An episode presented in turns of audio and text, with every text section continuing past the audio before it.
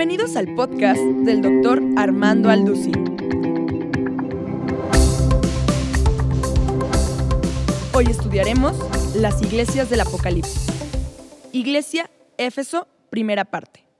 El libro del Apocalipsis fue escrito 90 años después del primer siglo, o durante los primeros 90 años del primer siglo por el apóstol Juan, cuando él se encontraba exiliado en la isla de Patmos, que es una isla que se encuentra geográficamente junto a Grecia, junto al mar Egeo. Cuando vayan ustedes a visitar Grecia o Italia en algún viaje o a Israel, vayan ustedes a la isla de Éfeso y ahí está todavía la tumba donde se supone que murió Juan y donde recibió esta visión de Dios. Y este libro del Apocalipsis, en el versículo 19 del capítulo 1, vemos que el Espíritu Santo lo divide de tres maneras. El Apocalipsis está dividido de tres maneras. Y le dice Cristo a Juan, escribe las cosas que has visto, tiempo presente que se encuentran en el capítulo 1. Escribe las cosas que son, o sea, las iglesias, capítulo 2 y capítulo 3, que es lo que vamos a comenzar a estudiar profundamente esta mañana. Y en tercer lugar, y las que han de ser después de qué cosa? De estas, o sea, después de las iglesias, que comienza el capítulo 4 hasta el capítulo 19. Entonces el capítulo 1 es lo que es, el capítulo 2 y 3 las cosas o el tiempo de la iglesia, y el capítulo 4 en adelante la iglesia ya no se encuentra. Y así comienza el capítulo 4, versículo 1. Oí una voz que me dijo, sube acá. Y vemos que es un tipo del arrebatamiento de la iglesia. Así que del capítulo 4 al capítulo 19 la iglesia ya no vuelve a aparecer en el libro del Apocalipsis porque la iglesia no va a estar aquí en el tiempo de la gran tribulación. Gracias a Dios. Y cuando nosotros comenzamos a descubrir, como lo vamos a compartir en el desayuno, de que somos realmente la última generación, yo puedo estar seguro que tu vida no va a ser la misma. Cuando cobres conciencia que nos encontramos en la orillita de en cualquier momento el Señor viene por nosotros, tú vas a comenzar a cambiar tu manera de vivir, de pensar, vas a tener que arreglar las cosas que tienes que arreglar lo más rápido posible para que seas digno de ser arrebatado. Y no creas que cuando oigas que millones de personas desaparecieron en el mundo, te quedes aquí y tu esposa ya no está aquí, o tu esposo, o tus papás, o tus hijos. Llegas a la iglesia y aquí eh, ni pastores, ni casi no hay nadie de gente, y digas, fue verdad, fue verdad, ¿qué harías? ¿Qué harías? Caerías llorando en el suelo aquí en medio de un pasillo en la iglesia a la que tú pertenezcas, jalándote los pelos y diciendo, Dios mío, pero ¿por qué no tomé en serio a Dios? ¿Por qué no realmente hice caso de las cosas que oí cada domingo o entre semana en los estudios bíblicos? ¿Por qué yo no pude realmente entender que con Dios no se juega? Y que estamos en tiempos en que Dios nos está con este libro anunciando, vengo pronto por ustedes. En el capítulo 2 ya se describen siete iglesias. El número siete en la Biblia es un número que se usa para la perfección, para lo que está completo. Porque en la Biblia hay lo que se llama la gematría. La numerología se puede confundir con la famosa cabala, porque hay, ¿verdad? Como dicen, el número 13 es un número de mala suerte y en hoteles no hay el número 13, o pasar debajo de una escalera es mala suerte, o encontrarte un gato negro es mala suerte, que son supersticiones y que son cosas que no tienen nada que ver con el cristianismo y que tenemos que desechar de nuestra vida. Yo en una escalera paso por debajo y ¿qué le digo a la escalera? ¿Y qué pasé debajo de ti y qué?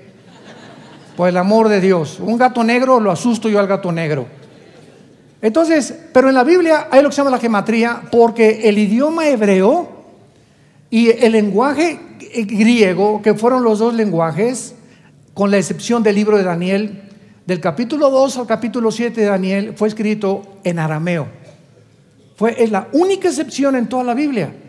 Pero todo el Antiguo Testamento fue escrito en hebreo y en griego el Nuevo Testamento. Entonces, el lenguaje hebreo tiene en cada letra un símbolo numérico. Por ejemplo, cuando venimos al lenguaje de griego, sabemos que la B es el 5, la X el 10, 2X 20, una X un palito y una X 19. ¿De dónde salían esos símbolos que le llamamos romanos? Precisamente del griego koiné, que fue la cultura helénica que absorbió completamente toda la cultura que había en el Medio Oriente, los romanos la absorbieron también y comenzaron a desarrollar el griego como uno de los eh, lenguajes que establecieron el mundo romano hace aproximadamente 20 siglos. Entonces, cuando venimos a la Biblia, el número uno representa la unidad. Dice la Biblia, en un matrimonio, tú y tu esposa no son dos. Son dos físicamente, pero espiritualmente son uno delante de mí. Dice Cristo en Juan 17, para que todos seamos uno, pero ¿cómo? Hoy somos miles o millones de cristianos. A los ojos de Dios, la iglesia es una. Visiblemente somos muchas, pero una es la iglesia universal.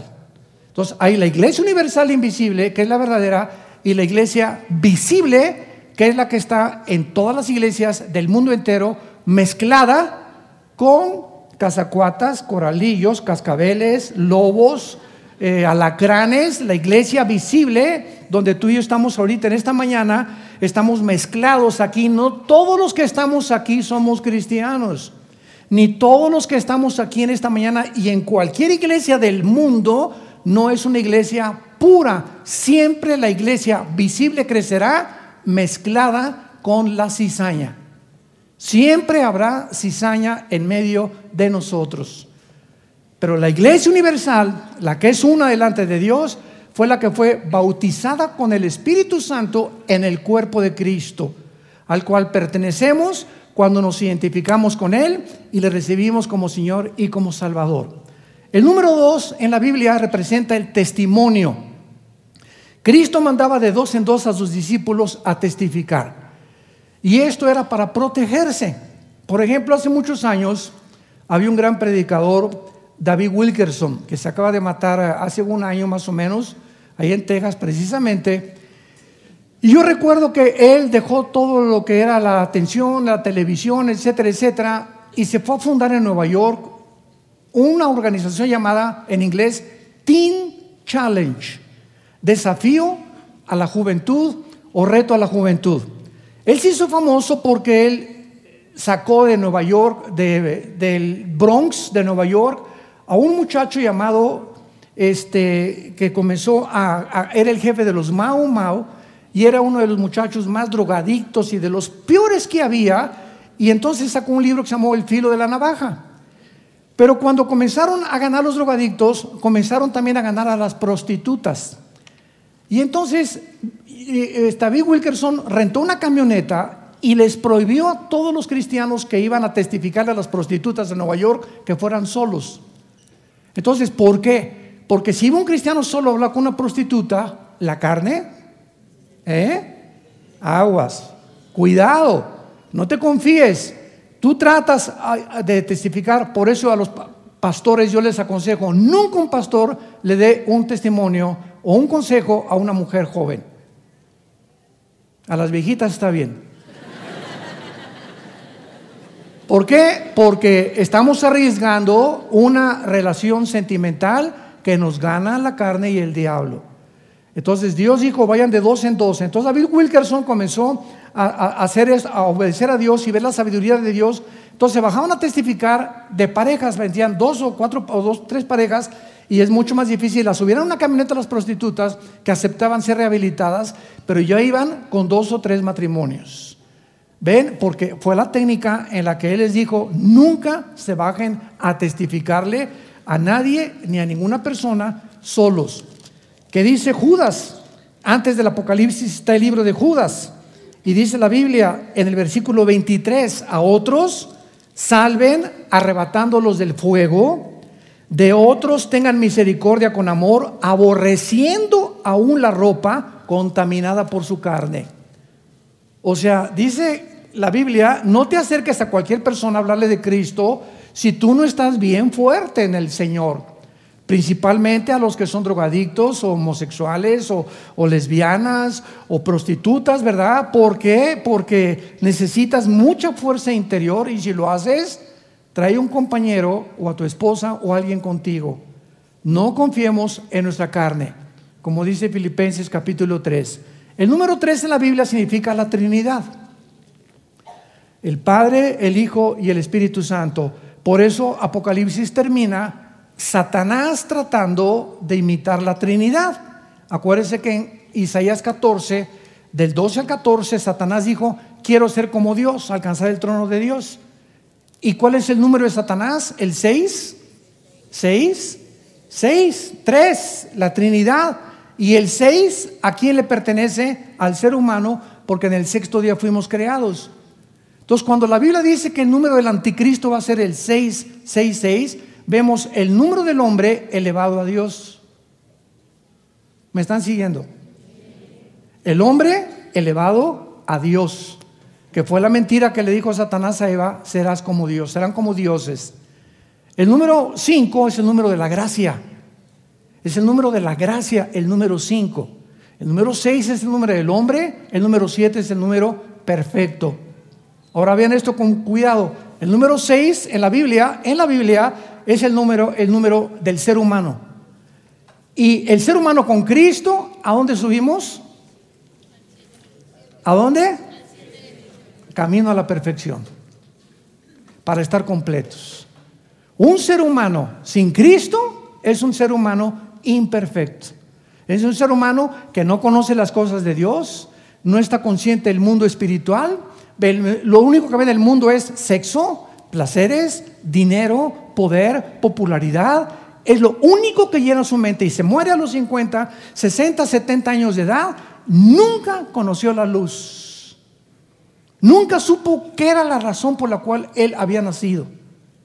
Nunca va a poder realmente, eh, nació en tinieblas, vivió en tinieblas y morirá en tinieblas. Entonces, qué interesante que aquí en Apocalipsis encontramos en el capítulo 1 que dice la Biblia, hablando de los candeleros, versículo 13 del capítulo 1, vi en medio de los siete candeleros, siete candeleros Apocalipsis 1:13. A uno semejante al Hijo del Hombre. Cuando Juan se aparece de repente enfrente de Jesús, Jesús se encuentra detrás de siete candeleros. Uno, dos, tres, cuatro, cinco, seis, siete candeleros. Y Jesús en medio de los siete candeleros. Y dice en el versículo 20 el misterio de estos candeleros. Nosotros usamos el símbolo del candelero, o se llama el menorá en el hebreo, para nuestra organización. Vía No para el Mundo tiene como símbolo, ¿qué cosa? Un menorá. Y si tú no sabías por qué, ahorita lo vas a saber. Dice el versículo 20, el misterio de las siete estrellas que tenía en la mano derecha Cristo y de los siete candeleros de oro, las siete estrellas son los ángeles de las siete iglesias y los siete candeleros que has visto, ¿qué cosa representan? La iglesia. ¿Un candelero cuántas ramitas tiene? ¿Cuál es el número del hombre? Ok, pongan atención. El candelero tiene siete ramitas, ¿ok? Tres a la izquierda y tres a la derecha. Y el del medio es Jesús. Es la iglesia con Jesús lo que nos lleva a la madurez. El menorá representa a la luz de la iglesia y representa nuestra unión con Jesucristo. Qué increíble revelación tenemos en la Biblia cuando comenzamos a comprender la razón de la, por la cual aparecen los símbolos en el Apocalipsis. Porque es un libro donde más símbolos se encuentran. Y no hay nadie que se atreva a decir, pues yo creo que significa esto de cuál fumaste. La Biblia no se trata de, es que yo creo que, o me imagino que esto puede significar. La Biblia, segunda de Pedro 1, 19 y 20, no es de interpretación privada. Recuérdalo toda tu vida. Dentro de la misma Biblia se encuentra la simbología de lo que aparece en un libro. Entonces, si queremos nosotros conocer los símbolos del Apocalipsis, necesitamos conocer el libro de Ezequiel, el libro de Zacarías, principalmente, y el libro de Daniel. Para que no nos equivoquemos en los símbolos que aparecen como las cabezas y como los cuernos, etcétera, etcétera, que nos lo interpreta el libro de Daniel. Entonces, en la Biblia es como una tela donde todos los tejidos y los hilos se encuentran unos con otros y se forman unos con otros como un telar impresionante tejido por Dios, donde tenemos que encontrar, aquí hay un hilo suelto, tenemos que encontrar a cuál pertenecía para poder unirlo y no amarrarlo con otro hilo y hacer una herejía. Y es el problema de los cristianos nuevos o que quieren aspirar a un liderazgo espiritual y no tienen el conocimiento suficiente o los años suficientes en el estudio de la Biblia para atreverse a dirigir una iglesia o a tratar de enseñar la teología de los símbolos o de los libros proféticos de Dios. Muy bien, y así seguimos el número 12, es el número del gobierno, eh, por eso fueron 12 discípulos, 12 tribus de Israel. Entonces todo tiene la Biblia un significado y vamos pues a comenzar con la iglesia de Éfeso. La iglesia de Éfeso la fundó el apóstol Pablo en Hechos capítulo 20. Es la iglesia donde él pasó tres años con ellos. Y recuerden ustedes que ahí en Hechos 20, cuando se va a la playa Pablo, van todos los cristianos detrás de él llorando. Oye Pablo, ¿cómo nos vas a dejar aquí? Y entonces Pablo les da los últimos consejos a esta iglesia y les dice, cuando yo me vaya van a entrar a la iglesia lobos, no conejitos ni venaditos. Van a entrar lobos a la iglesia, sí, abran los oídos. Por lo tanto, les dice a los líderes, a ustedes los responsabilizo de todas estas ovejas para que cuiden la sana doctrina. Y los encomiendo, dice Pablo, la única forma en la que los cristianos pueden protegerse de las falsas doctrinas, los encomiendo a la palabra de la gracia, la cual es poderosa para darles herencia con todos los santificados. Entonces, la única forma de protegernos en el tiempo que estamos ahorita viviendo de la, el cúmulo de herejías que están en el internet, en YouTube, cada semana a nosotros me hablan y me dicen, oye Armando, apareció un nuevo sitio con tu nombre pidiendo dinero. Virgen de la Macarena. Por lo menos dos, tres veces al mes que hay un Facebook y no nos cansamos de decirles, por favor, cuando vengan al Facebook, vean la página oficial que tenemos. Pero no se imagina la cantidad de piratería que existe. Esta es una semana, encontramos un Facebook que están pidiendo en mi nombre dinero, imagínense nada más. Y ahí van los cristianos y mandan sus ofrendas y se las estás mandando, ¿verdad? Ya sabes a quién, a los hijos de Moloco. Bueno, entonces esto es importante como tener como una base para poder comenzar a entender la iglesia de Éfeso. La iglesia de Éfeso se fue Pablo y después quedó Timoteo al frente de esta iglesia de Éfeso. Así que cuando eh, Juan escribe esta carta, tenía 90 años de edad ya el apóstol Juan, ya había habido tres pastores, también estuvo Apolos y Aquila, mucho tiempo en Éfeso, ya había habido pastores, Pablo, Timoteo, habían tenido muy buenos pastores para que fuera una iglesia ardiente en el Señor, pero vamos a descubrir en esta iglesia, que es la primera que nos describe el Espíritu Santo, verdades profundísimas que nos hablan de cómo es realmente el servicio a Dios. Porque de las siete iglesias, que se mencionan en el capítulo 2 y 3 de Apocalipsis, cinco son llamadas a que se arrepientan. Cinco iglesias de las siete, Dios les dice, arrepiéntanse. La pregunta es, ¿por qué? ¿Cómo que arrepiéntanse? ¿Qué tan mal estaban? Es un símbolo profético que el Espíritu Santo nos muestra, como dijo Jesucristo, cuando venga el Hijo del Hombre, hallará fe. ¿Cómo es la condición de la iglesia cuando venga Jesucristo? Exactamente como lo vamos a ver en la última iglesia, que es la de la Odisea, que es la iglesia mundana, herética y llena de barbaridades. Escribe el ángel en la iglesia de Éfeso, capítulo 2 de Apocalipsis, versículo 1. El que tiene las siete estrellas en su diestra, el que anda en medio de los siete candeleros, dice esto. Vamos a comenzar rápidamente.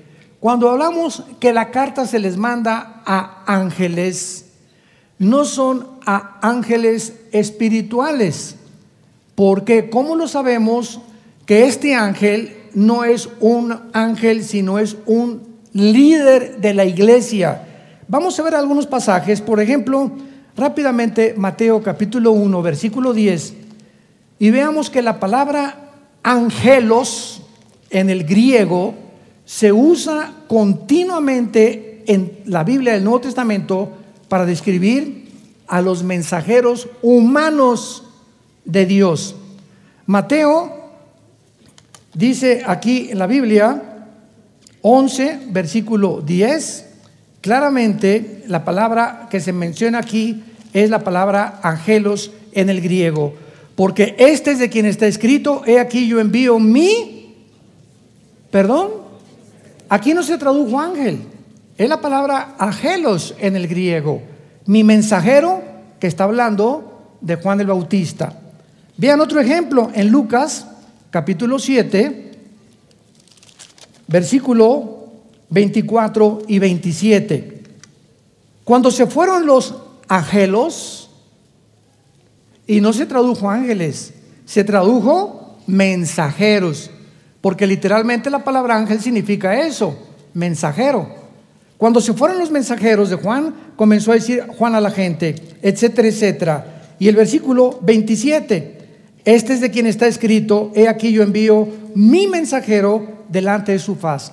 Entonces vemos que en el Nuevo Testamento la palabra angelos se traduce muchas veces mensajero humano y aquí en el Apocalipsis no puede ser mensajero celestial.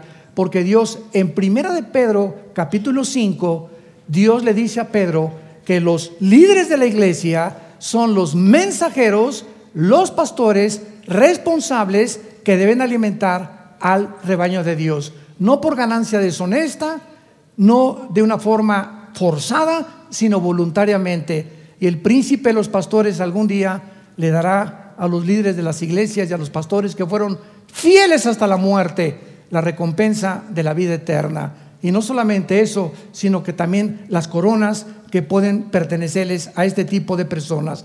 Muy bien, entonces este mensaje es enviado a los líderes de las iglesias, pero también a los individuos de las iglesias, porque la aplicación tiene dos o tres formas de principio espiritual. Número dos, Éfeso era una iglesia que era en un puerto llena de maldad, de paganismo, porque tenían a la diosa Artemisa, diosa de los Efesios o Diana de los Efesios. Era el templo dedicado a esta diosa y se consideró una de las maravillas del mundo. También tenían templos en Roma a los emperadores Adriano y Severo.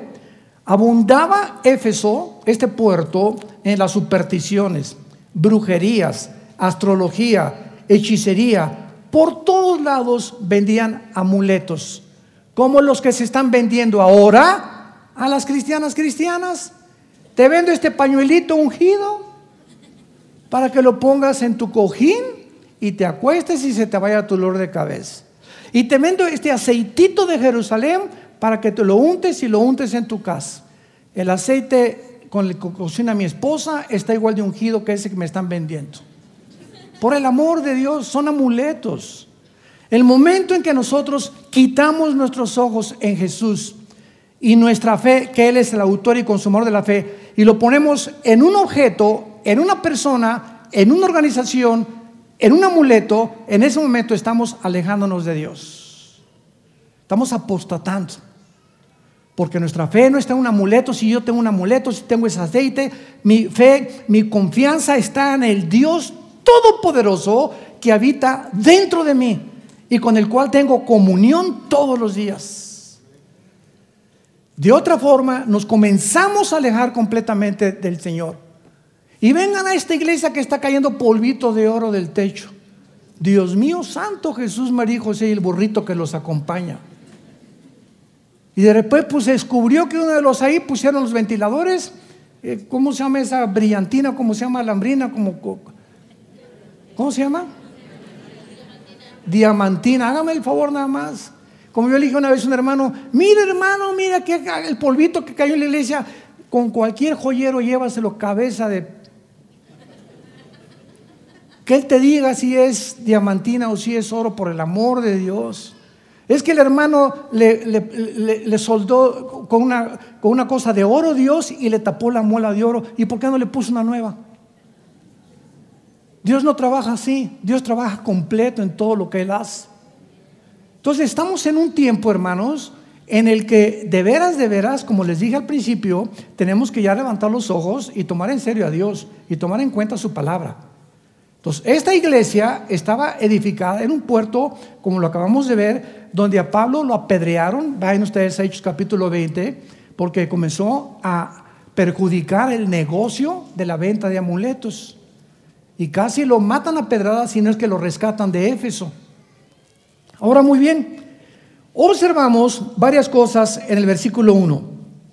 Dice Jesucristo y se identifica como el que tiene las estrellas en su diestra, los líderes de las iglesias no son colocados por institutos bíblicos ni por seminarios teológicos. Los líderes de las iglesias son llamados y son escogidos por Dios. Yo no estoy diciendo que no te prepares porque un seminario teológico no se a preparar e instituto bíblico. Y es lo mismo que meterme a estudiar ingeniería, pero yo no tengo la vocación para ser ingeniero, ni el talento para ser arquitecto, no se me da el dibujo, no te metas de arquitecto si no se te da el dibujo. Porque un arquitecto tiene que saber dibujar y tiene que gustar el dibujo y tiene que tener el talento para dibujar. Otro hijo ama la música y tiene un oído impresionante para la música y ya toca la guitarra, ya toca. Ese muchacho está llamado para la música que algún día puede entrar a un conservatorio y poder seguir esa carrera, el talento que Dios nos ha dado. Entonces, si yo tengo la, capacidad para el dibujo y puedo ser arquitecto, pero alguien me dice, es que de doctor vas a ganar más. Y entonces mis talentos que Dios natural me dio, los dejo por el dinero o por el consejo de personas que no saben lo que tiene Dios en mi llamado. Por eso los padres nunca nos atrevamos a forzar a nuestros hijos, tú tienes que ser doctor como yo soy doctor. Tú tienes que ser chofer como yo soy chofer. Y escoge la carrera de arquitectura o de abogado porque yo también soy abogado. Espérame tantito, no todos somos iguales. Veamos en 1 Corintios capítulo 12 esta verdad en la cual es muy fácil equivocarse con nuestros propios hijos, forzarlos a que estudien algo a lo cual Dios no los ha llamado. Qué grave error. Dice 1 Corintios 12, versículo 8. Porque a este, o sea, vamos a ponerle a Pancho, le es dada por el Espíritu palabra de sabiduría. A otro, o sea, a Carlos, palabra de conocimiento de ciencia según el mismo Espíritu. A otro, vamos a ponerle Bernabé, le fue dado por el mismo Espíritu. A otro, a Cipriano, dones sanidades, lo que el Espíritu Santo nos está tratando de decir es que todas las cosas que cada uno tiene son diferentes. Versículo 10, a otro hacer milagros, profecía, a otro discernimiento de espíritus, a otro diverso género de lenguas, a otro interpretación de lenguas. Versículo 11, pero todas estas cosas, ¿qué cosas? La repartición de los dones, la repartición de los talentos, las hace uno y el mismo espíritu, repartiendo en particular, traducción a la mexicana, como a él le da la gana. Tú no escoges hablar en lenguas. No te atrevas a ponerle a alguien la mano porque en el libro de los Hechos pasó que es un libro narrativo que narra la transición entre el judaísmo y el cristianismo, que tenía que haber estas señales, que, porque en el Nuevo Testamento se explica qué pasó en el libro de los Hechos. Voy a ponerte las manos, sabes una cosa, si Dios no me dio lenguas, aunque hable y trate de hacer lo que lo quieras, no es para mí ese don, Dios te lo dio a ti, guárdalo para ti, no trates de imponer a otros lo que Dios te dio a ti, porque todos somos diferentes delante de Dios. No tratemos de caer en esa trampa tan grande en el cristianismo. Yo hace 25, 30 años me acuerdo cuando llegaba a iglesias, pásenle aquí los que quieran hablar en lenguas. Oye, espérame tantito si no eres el Espíritu Santo. Hágame el favor nada más. O pásenle aquí a recibir el bautismo del Espíritu Santo. Oye, si no, si hay alguien que pasa y no ha sido bautizado con el Espíritu Santo, no es cristiano. No hay entre los cristianos los que son cristianos, pero no tienen el bautismo del Espíritu Santo, porque si les falta el bautismo del Espíritu Santo es la iniciación y el paso principal para pertenecer al cuerpo de Jesucristo. 1 Corintios 12, 13. Y a todos se nos dio a beber del mismo Espíritu y todos fuimos bautizados por el mismo Espíritu. Pero hemos llegado a hacer tantas barbaridades en las iglesias y se han aceptado como si fueran verdad porque no se ha checado y rechecado en la Biblia que lo que estamos enseñando es tradiciones que entraron hace 40 años, los 70 y los 80 y no hemos corroborado que la Biblia enseñe eso. Entonces, así pasa con todas las cosas. Regresamos a Apocalipsis y cuando Jesús dice que Él tiene las estrellas en su diestra, el hecho que tú hayas entrado a estudiar para ser pastor o seminario teológico, no significa realmente que tú hayas sido llamado al pastorado. Ahora bien, y lo voy a decir con mucha sinceridad, no tengo por qué mentirles a ustedes.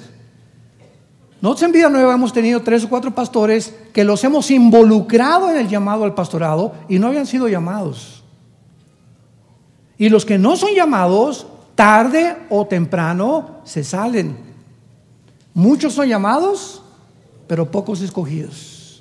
Entonces hay muchos llamados.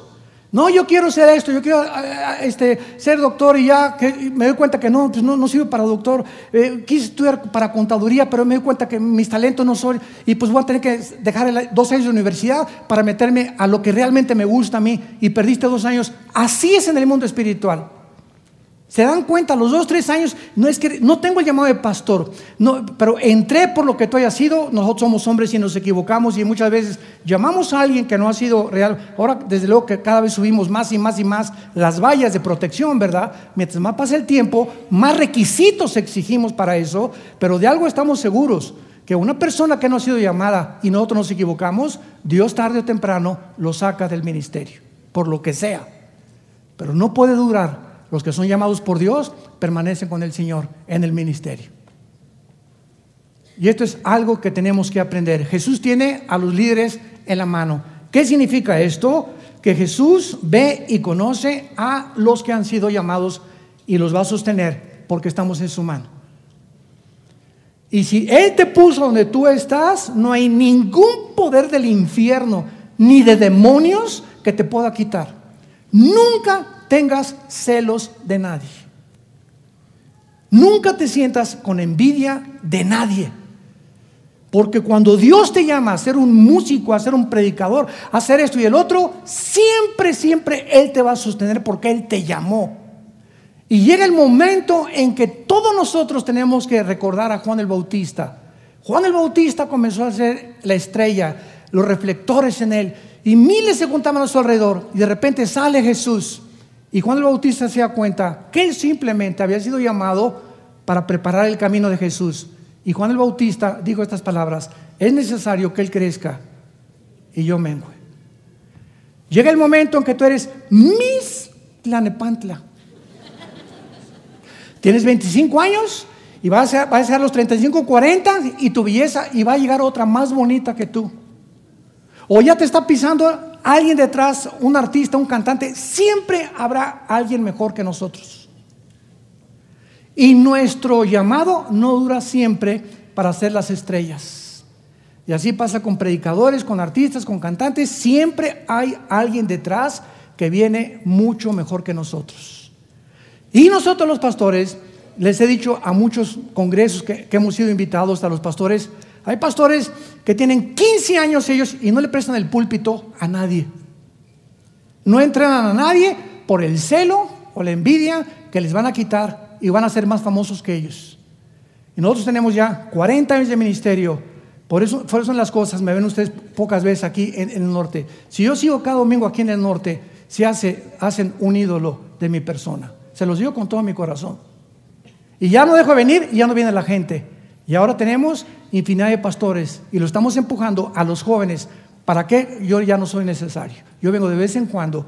Soy pastor de mis pastores ahora, pero hay muchos mejores predicadores ahorita que nosotros mismos.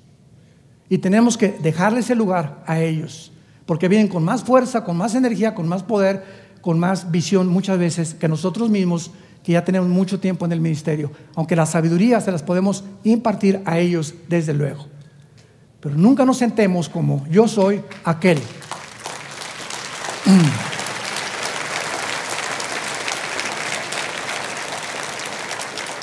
Estamos para empujar a los jóvenes, para promover a los jóvenes, para empujarlos. Súbete, tú puedes. Y cada vez nosotros irnos menos y menos y menos y menos. Si queremos seguir a Jesús. Y en segundo lugar, ¿verdad? Esto que hablamos, Jesús cuando dice yo tengo las siete estrellas, nos está diciendo que Él no tiene preferencia por ninguna denominación porque no hay barreras en el cuerpo de Cristo. En el cristianismo hay nazarenos, presbiterianos, bautistas, pentecostales, carismáticos. Cuando nos preguntan, ¿y ustedes qué denominación son en Vida Nueva? No tenemos ninguna denominación, somos una organización cristiana evangélica, porque la palabra evangélica se adoptó desde 1940-45 en Suiza, cuando se hizo la votación para determinar quiénes eran los cristianos evangélicos, a diferencia de los mormones, a diferencia de los testigos de Jehová, a los diferencia de los adventistas, que ya no forman parte del cristianismo, sino de grupos sectarios. ¿Por qué se llaman sectarios? Porque estos grupos que acabo de mencionar no creen que Jesús es Dios, creen que la salvación es por las obras, los cuales los hace inmediatamente apartados del Evangelio puro de la gracia de Jesucristo en el libro de Gálatas 1, capítulo 1, versículos 6 al 8. Cualquiera que predique otro Evangelio que no sea este, no es el Evangelio que Cristo nos enseñó. Entonces no importa si es presbiteriano, es mi hermano, nazareno es mi hermano, amistad cristiana eres mi hermano, bautista eres mi hermano. Pues los bautistas le ponen más énfasis a alguna cosa, al evangelismo. Los presbiterianos tienen la, iglesia, la, teología de la reforma. ¿Qué significa esto? Que ellos creen que Israel ya no forma parte del plan de Dios. Los dispensacionalistas, dispensacionalismo al cual nosotros pertenecemos, es la teología que enseña que Israel, Dios no ha acabado con ellos, que viene otra vez en, la tribulación a terminar el plan con ellos y la semana 70 de, Daniel. Eh, los pentecostales le ponen énfasis increíble a las lenguas, ¿verdad? Y se tiran al suelo y lloran, etcétera, etcétera. Cada quien en la forma en la que se expresan en la alabanza, otros gritan, otros se jalan los pelos, otros comienzan a temblar así como alambres eléctricos. Hay muchas formas de expresarnos de, de unas cosas, pero lo que no hay que olvidar es que todos ellos son nuestros hermanos. Nunca, nunca hablar ni creernos nosotros superiores a nadie, porque no lo somos. Estamos en Cristo. Entonces, mi hermano pentecostal los amo y me invitan a predicar y no me meto mucho en lo que ellos no quieren que yo predique. Voy con el bautista, ¿verdad? Con el presbiteriano y tenemos somos hermanos ante todo el amor. Tú puedes ser un gran teólogo y ser un fariseo porque la, cuando hay un conocimiento sin amor, envanece. El amor edifica. Y Dios anhela que seamos uno. No importa el nombre que tengamos, mientras creamos que la salvación es por la gracia y no por las obras, por la sangre de Cristo que Él resucitó, que viene pronto, eres mi hermano. El título que tú te pongas en la botella no me importa. Dios ve el contenido de la botella, no la etiqueta.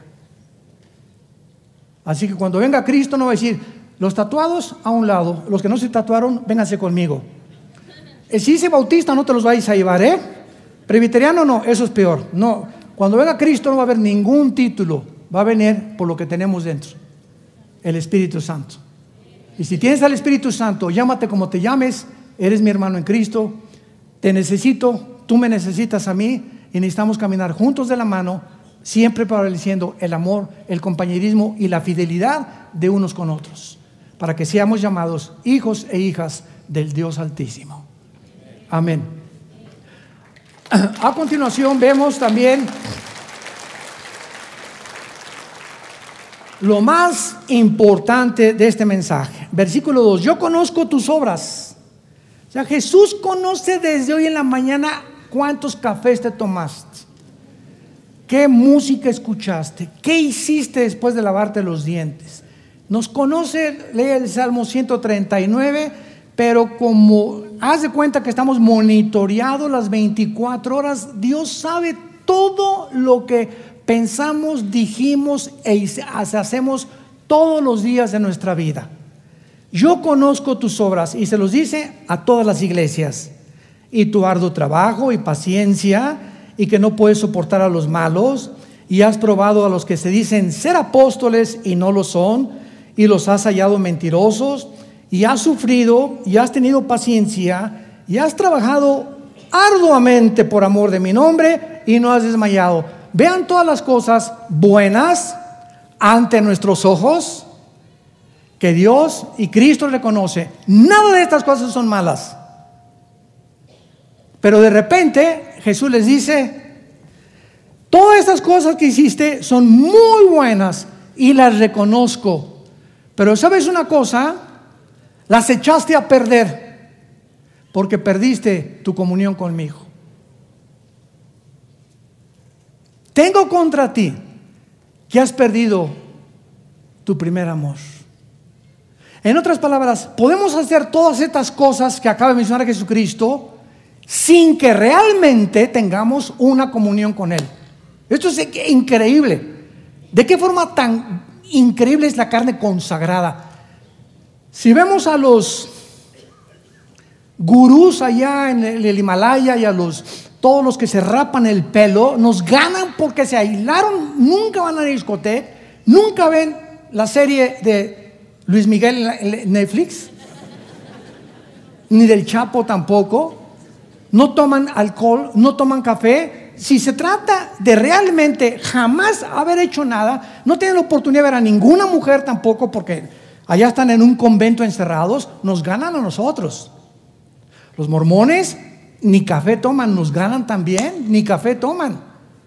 Los que se encierran en los conventos, ahí están guardados, no van a discoteca, no van a ningún lado, nos ganan a todos los cristianos. Porque si se trata de ver, cuando venga Jesús, qué obras hicimos, ellos están completamente arriba de nosotros. Sin embargo, ¿cuál es la diferencia? La diferencia está en que tú puedes hacer todas estas cosas, encerrarte en un convento, irte a los Himalayas, hacer buenas obras ya siendo cristiano en la energía de la carne y no en la energía del Espíritu. Todo esto lo hiciste como fruto tuyo porque tú lo puedes hacer. Vuelvo a repetir, es increíble la religiosidad que ya traemos nosotros en la naturaleza humana sin que el Espíritu Santo tenga nada que ver, puedo repartir folletos, puedo repartir volantes, puedo parar la iglesia, puedo decir que soy celoso de Cristo y puedo tener celo de la doctrina, etcétera, etcétera, en el poder de mi carne. Increíble. Y con la visión de rayos X que tiene Jesucristo, les dice, todas estas cosas ustedes las hicieron porque han comido del árbol de la ciencia del bien y del mal. ¿Se acuerdan de Génesis capítulo 2? Eva y Adán, vamos entendiendo cada vez la Biblia, no coman de ese árbol. Es el árbol del mal, ¿verdad? Óyeme bien, Adán. Ese árbol es del bien. ¿Del bien? ¿Sí? Tof es la palabra hebrea. Ra. La palabra para mal, R-A, Ra. Tof y Ra. El bien y el mal están en un fruto. Y si tú comes de ese fruto, tú vas a comenzar a decidir por ti mismo, Adán y Eva, qué es bueno y qué es malo. Y yo no quiero que ustedes decidan lo que es bueno y qué es malo, porque yo soy el legislador de la moral. Yo soy el que doy los mandamientos, yo soy el que decido lo que es bueno y lo que es malo. No a los ojos de ustedes ni de la psiquiatría, ni de la arqueología, ni de la antropología, ni de la psicología, ni de nadie. Ningún ser humano puede decir para qué sirve el sexo más que Dios. ¿Cuándo debe ser usado el sexo? Más que Dios. ¿Qué es el matrimonio? Más que Dios. ¿Qué es la familia? Más que Dios. Todos los demás son charlatanes, porque Él es la autoridad y Él lo estableció en su palabra. Entonces, cuando tú haces muchas cosas buenas o son buenas, se echan a perder, porque el fruto dentro de ti no era tu amor con Cristo todos los días. Y dice Gálatas capítulo 5, el fruto, ¿qué, dice a continuación? ¿De quién es el fruto? No es de nosotros. El fruto que producimos, amor, gozo, paz, paciencia, tiene que ser el resultado de mi comunión diaria, abrazado a la vid, chupando lo que Dios me da a través de su palabra, y ya que todas las mañanas tengo mi devocional con Cristo y mi relación con Cristo y entiendo que eso es el cristianismo, mi comunión diaria con Él, lo que yo haga será el fruto de mi comunión en la mañana con Él. Pero si dejo de tener comunión con Jesús una o dos semanas y hago muchas cosas buenas, se echan a perder porque no son del Espíritu. ¿Me van siguiendo? Tenemos que aprender a diferenciar. Dios ve los motivos. ¿Cuántos pastores vienen a quererse pastores con motivos equivocados? ¿Por un sueldo? Porque no les fue bien su profesión, etcétera, etcétera. ¿Cuántas personas hacen lo que hacen por motivos equivocados? ¿Cuántos políticos gobernantes hacen lo que hacen por motivos equivocados y no para servir al pueblo? En todas las áreas de la vida, Dios ve los motivos. ¿Por qué haces lo que estás haciendo? ¿Qué es lo que te impulsa? ¿Qué es lo que te mueve a hacer lo que estás haciendo? Si no es tu relación con Cristo, hoy en la mañana, lo que tú estás haciendo durante todo el día se va a echar a perder. Es el fruto del bien y del mal. Es bueno lo que estás haciendo, pero el mal lo echa a perder porque no es del árbol de la vida. ¿Sí me entienden? Le pido a Dios que me entienda. Es importantísima esta lección de la iglesia de Éfeso. Y Jesús les, los acusa, ¿verdad? Todas tus buenas obras, ¿verdad? Tienes que entenderlo. Y finalmente les dice Jesucristo en el versículo 3, has sufrido, has tenido arduamente por amor a mi nombre yo no, yo amo a Jesús Quito. Yo conozco a cristianos que van a otro ejemplo, a un congreso de alabanza. Y el Congreso de Alabanza está hasta arriba, hasta arriba, y, los, caen los jóvenes y lloran, y es normal, y es natural, no, no, y los toca, y sí, Jesús por aquí, por allá, y te tocó, y el predicador que oí este domingo me hizo llorar todo lo que tú quieras y digas, y el lunes, y el martes, el miércoles, ya ni te acuerdas. Todo sucedió en un momento de emocionalismo. Pero si los otros días que siguen después de eso no mantienes todo lo que hiciste, eso que te caíste en ese congreso y que lloraste, no te será tomado en cuenta, se echó a perder, porque no mostraste la misma solicitud hasta el fin para plena certeza de la esperanza. Hebreos capítulo 6. Entonces hay cristianos que van de congreso y el congreso y otro congreso